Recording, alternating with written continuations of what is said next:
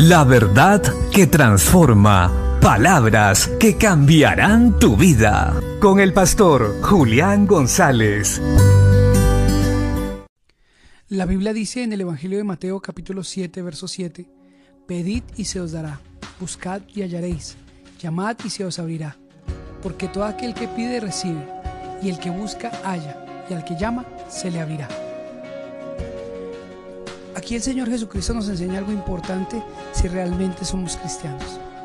Que todo lo que pedimos, todos nuestros sueños y anhelos, tenemos que rendirlos a la voluntad de Dios el Padre. Y que eso solo lo lograremos si oramos constantemente, si acudimos a su presencia para pedir de Él la ayuda que necesitamos. Una persona que realmente quiere salir adelante, que su familia sea transformada y servir a Dios, constantemente va a la presencia de Dios a pedir su ayuda, porque es en su presencia que nosotros alcanzaremos lo que necesitamos para hacer su voluntad. Es donde demostramos que realmente estamos sometidos a Él y somos dependientes de Él.